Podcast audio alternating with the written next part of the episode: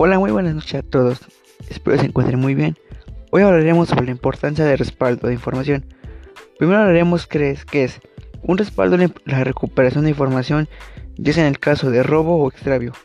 Esto es muy importante ya que sin este medio no se guardaría la información personal que nuestro teléfono guarda. Los códigos maliciosos y la pérdida de información son causas por la cual el usuario pierde su información. Eso suele amenazas o robo. Daños, o robo de daño sensible, ya sea una pérdida de cuenta bancaria y dañan o borran su información personal. El tipo de respaldo que se, que se debe elegir, yo recomiendo que, bueno, es que en el texto nos hablan dos, depende la, el problema del usuario. Una forma es guardar una copia de seguridad de toda, de toda la información, u otra, pasarlos a un fichero.